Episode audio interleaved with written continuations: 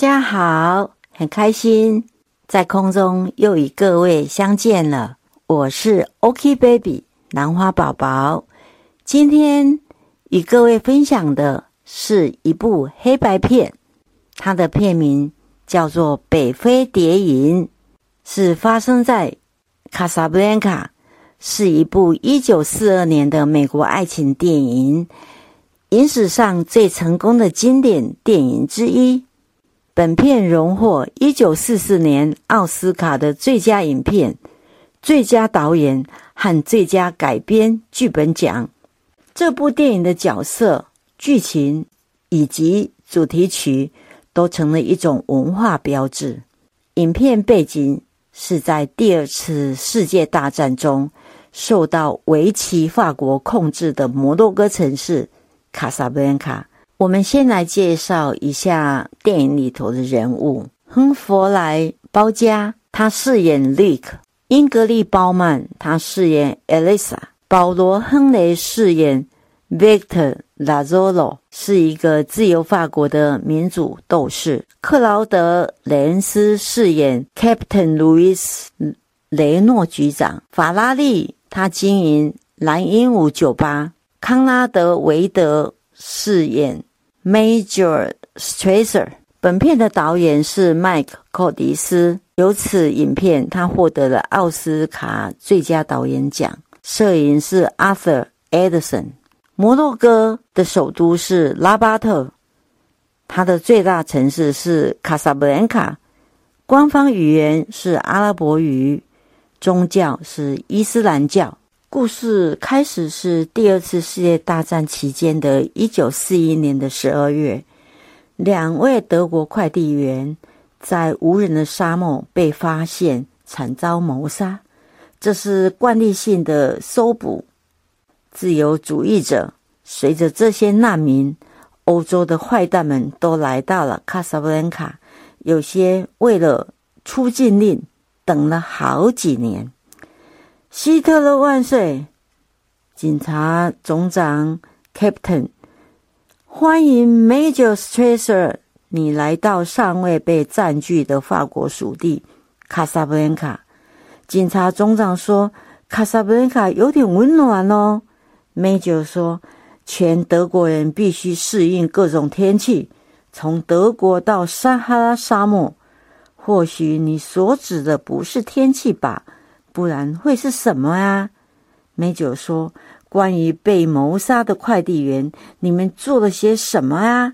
我的手下逮捕的嫌疑犯人人数是平常的两倍哦。我们已经知道嫌疑犯是谁了。这个人也在警方监控中吗？不用急，这个人今天晚上会去瑞克的咖啡馆。美酒说：“大家都知道这一家咖啡馆。”并且我也听说瑞克这个人了。这个瑞克咖啡店是许多人在这里分享、讨论事情或做教育的地点。很多人想离开卡萨布兰卡，很多人想要买钻石，很多人希望能够拿到通行证而离开卡萨布兰卡。我听谣言说，那两名德国人快递员身上带着过境的信函。法拉利先生，你的蓝鹦鹉的生意怎么样啊瑞克你要多少才可以把山姆卖掉呢？Sam 是瑞克咖啡厅的钢琴手，两个人从法国逃到卡萨布兰卡，如同家人一般。瑞克说：“我不买卖人口，可是人是卡萨布兰卡的主要商品啊！如果你跟我一起做黑市生意。”光只是难民，我们就可以大赚一笔哦。立刻说：“你做你的，我做我的。”法拉利先生说：“立刻，在这个年代，孤立不再是一项实际的政策。”Sam 说：“他不想被挖角到其他地方去。我喜欢这里，我所赚的钱已经没时间花了。”法拉利先生问 Luke。你会想要去葡萄牙的里斯本吗？里斯本有什么好啊？当然哦，里斯本是到美国的快速航空。在里斯本跟卡萨布兰卡之间呢，飞机的话大概是一个小时又二十分钟。法拉利先生说：“我在想，为什么你不回去美国呢？你怎么来到卡萨布兰卡呢？”哈，瑞奇说：“我为了我的健康啊，我来到卡萨布兰卡是为了这个地方的水。”法拉利先生说：“这是沙漠，会有水吗？”哈哈，对不起啊，我得到错误的讯息了。Captain 说：“Lake 先生，今天晚上我们将会在你的咖啡厅逮捕人，这不是普通的逮捕哦，是谋杀案。”警长说：“Lick，我知道你们这个咖啡厅里有卖出境证的交易，不过啊，我知道你一张也没有卖过。”所以我们才允许你继续营业。绿克说：“我以为是我让你在轮盘赢钱的原因呢。”警长说：“有一个要前往美国的人已经抵达卡萨布兰卡，他会给任何提供他出境证的人一大笔钱。他就是 Victor Dazulo，绝不能让他踏进美国。”他要留在卡萨布兰卡。Victor，他从集中营逃出来，纳粹党在欧洲到处追捕他，这是追捕的最终站。绿克说：“我跟你赌两万法郎，这里不是追捕 Victor 的最终站。”女主角 Elisa 跟她的先生来到立刻的咖啡馆。她的先生就是警长要追杀的人，但是他们保持得很正点。这时有一个人凑过来说要卖戒指给他，其实他是 Victor 的同伙人，利用卖戒指的借口来靠近而交换情报。Elisa 看着黑人的钢琴师 Sam，其实他们是认识的。他要求 Sam。弹那一首《As Time Goes By》，Sam 说：“你离 Luke 远一点，会给他带来不幸的。”警察一直注视着他们夫妻，找机会要逮捕 Victor。随着音乐，女主角的眼泪都快要掉下来了。这时候，Victor 进来了，对着 Sam 说：“不是叫你不要演奏这一首吗？”Luke。很伤感的自言自语说：“全世界有这么多的城市，有这么多的酒吧，为什么他就走进我这一家呢？”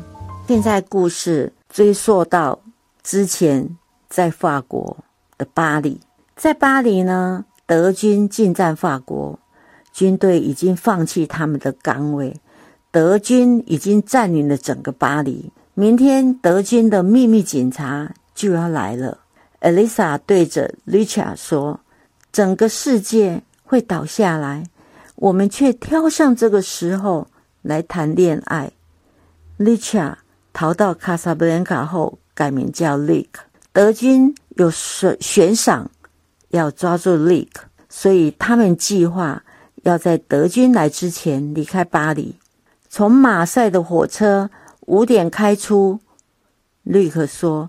我四点半到你的饭店接你，艾丽莎说：“不要来饭店接我，我会在火车站跟你碰面。”阿丽莎一直哭说：“我那么爱你，我痛恨这一场战争，这是个疯狂的世界，任何事情都可能发生。”艾丽莎说：“万一我们被分开，不管他们把你安置在哪里，不管我在哪里。”我要你知道，我爱你。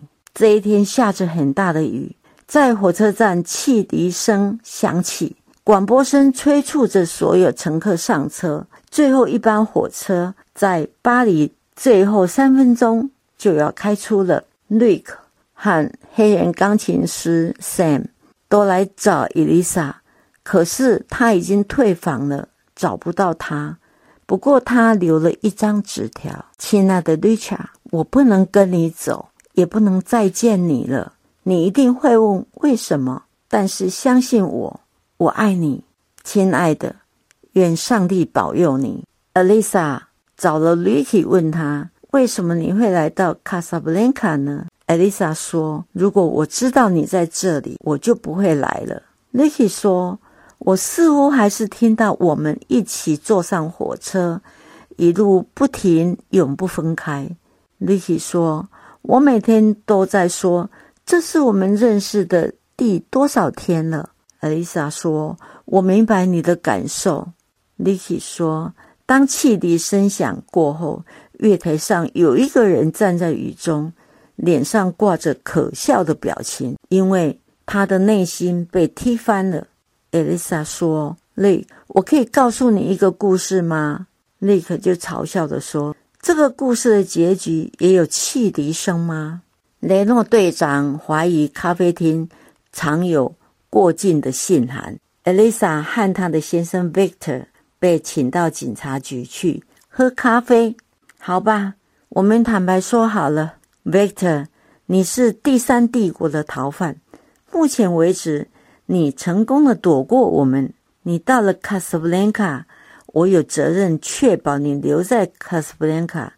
每一张出境许可证都需要我这个雷诺队长来签名。或许你明天就可以飞里斯本，但是有个条件。你知道各地地下组织首领是谁？在巴黎、布拉格、凡尔赛、雅典、奥斯陆。如果你提供我们这些人的名字和确实的行踪，你便可以在早上得到出境签证，并且分享其他的荣誉。Victor 说：“我在德国集中营待过一年，那份荣誉已经够享用一辈子了。你会给我？”那些名单吗？Victor 说：“任何违法的举动都会影响连累我的声誉，因为卡萨布兰卡目前还没有被占领。”瑞克一直想知道为什么艾丽莎那时候没有出现在巴黎火车站。那时在巴黎的时候，我们互相了解的不够多。如果我们维持那样，或许我们会记住那些日子，而不是卡萨布兰卡。Victor，他是我的丈夫，以前是，甚至我在巴黎认识你之前也是。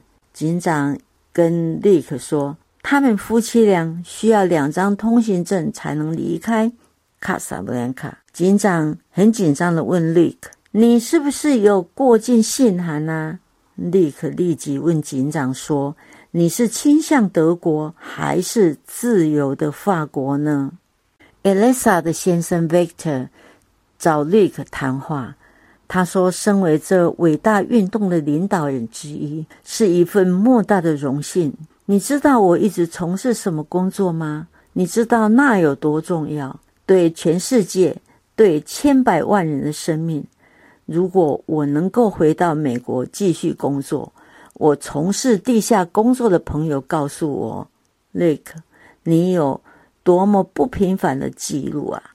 你曾经在东京偷运机械到伊索比亚，在西班牙对抗法西斯。瑞克说：“那又怎么样呢？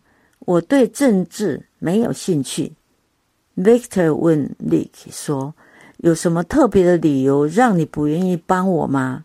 他说。你去问你的太太，在酒馆里头，德国的军人在演奏德国的进行曲。Victor 得到 Rick 的默许，请 Sam 弹了一首马赛曲，在场很多非德国人都感动的掉眼泪。一群人喊着“法国万岁，民主万岁”。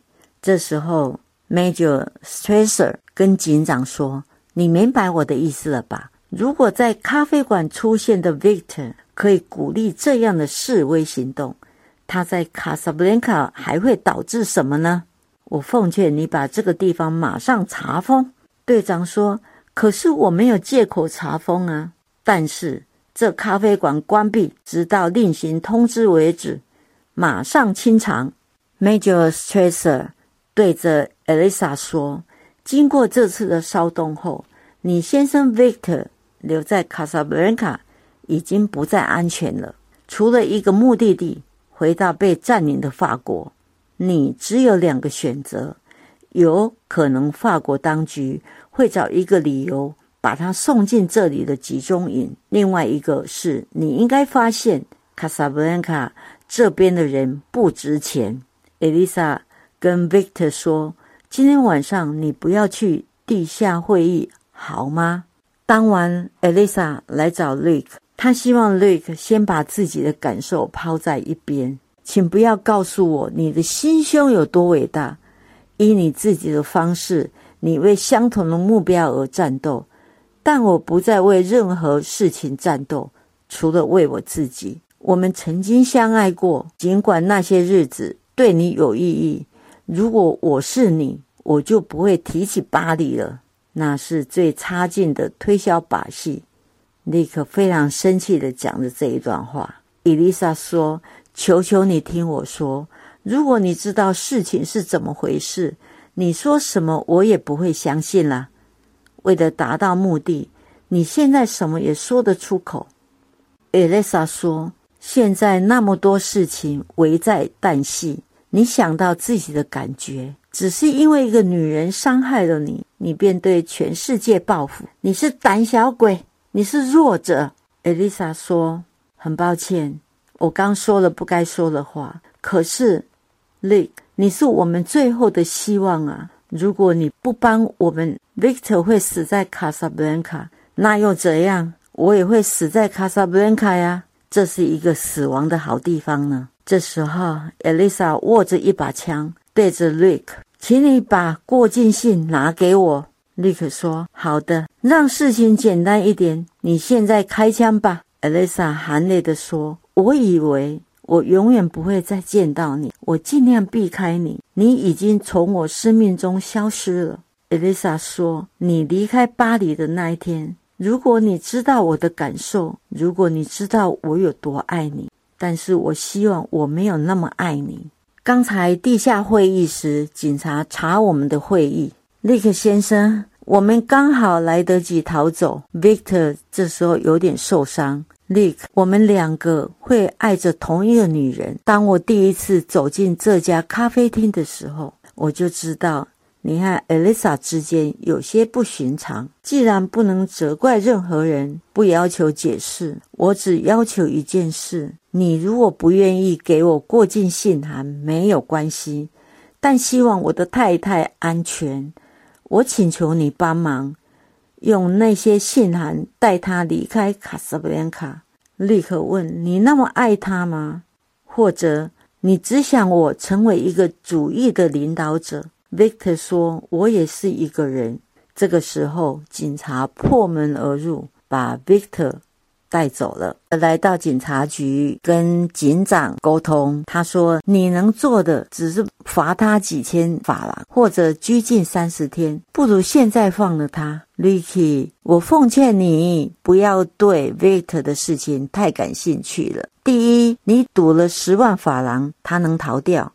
第二，你有那些过境信函，你可能会那样做，因为你不喜欢我们那个 Major 大老板的长相。Licky 说：“是的，我有那些信，但是我要留着自己用。我要搭今天晚上最后的班机离开。”卡萨布兰卡，我要带一位朋友一起走。这一位你会赞赏的朋友，他就是艾丽莎。这样可以打消你认为我会帮忙 Victor 逃走的想法吧？他是我最不愿意在美国看到的人了。你来这里不是为了告诉我这些？你有过境信函，你可以填上你和他的名字，爱什么时候走都可以呀。为什么你仍然对 Victor 的境遇？感到兴趣呢？Lick 说：“我没有过，我对于 Elisa 和我以后的境遇感到兴趣。”Lick 说：“即使有合法的权利，曾经也有人被留在卡萨布兰卡不能走。现在，Lick 要跟警察队长达成一项协议。你现在找些真正的大罪名，可以让他待在集中营好几年的，对你来讲可是大功一件啊，对不对？”所以你现在释放他，等到飞机起飞前的半个小时，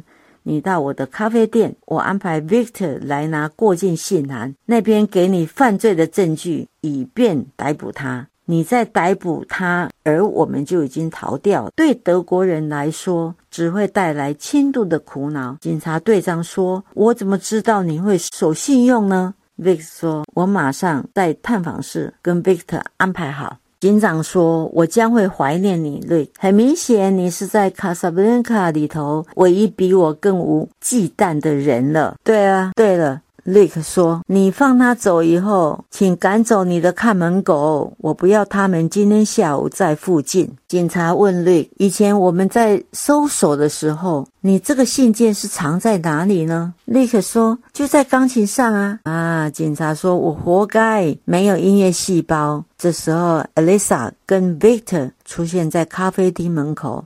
Richard。Victor 以为我跟他一起走呢，你没有告诉他吗？还没有，可是没有关系，对不对？一切都已经安排好了，都很好，请相信我。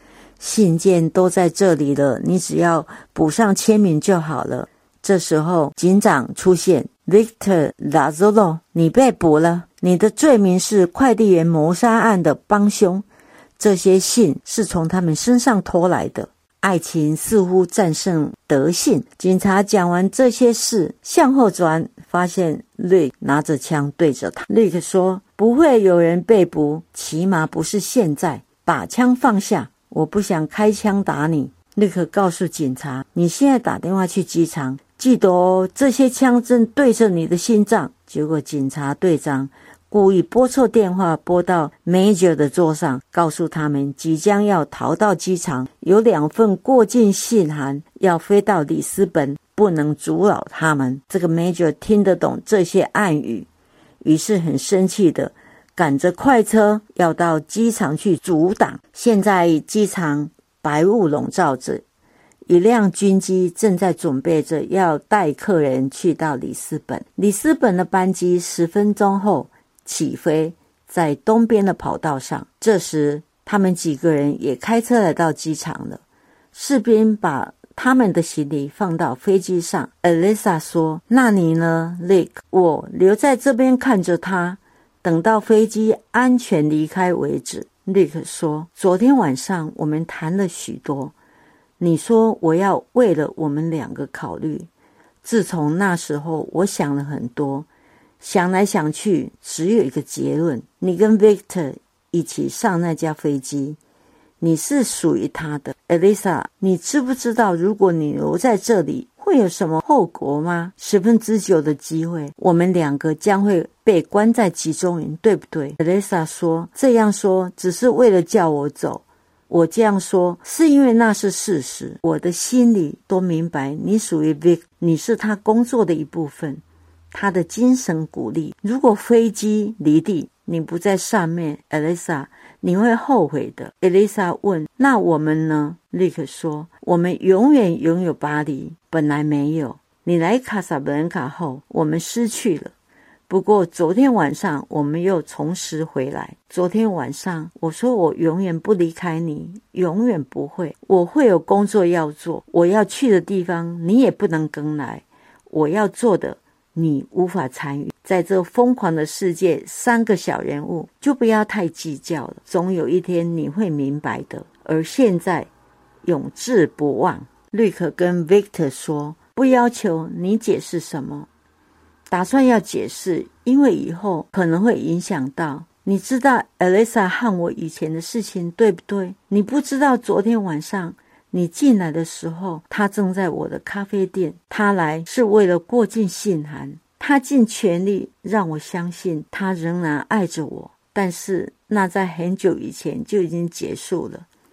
为了你的缘故，他假装不是我，让他继续假装下去。Victor 说：“欢迎 Lake，欢迎你回到这个战场。这次我知道我们这边会赢。飞机的引擎已经开始在发动了。”随时准备要走了，这时 Major Stresser 急忙的开车过来，想阻止飞机，立刻一枪把 Major 打死了。警察队长赶快跟士兵说：“赶快去别地方抓嫌疑犯，他已经跑了。”队长说：“Lick，你不只是感情用事，你变成爱国分子了。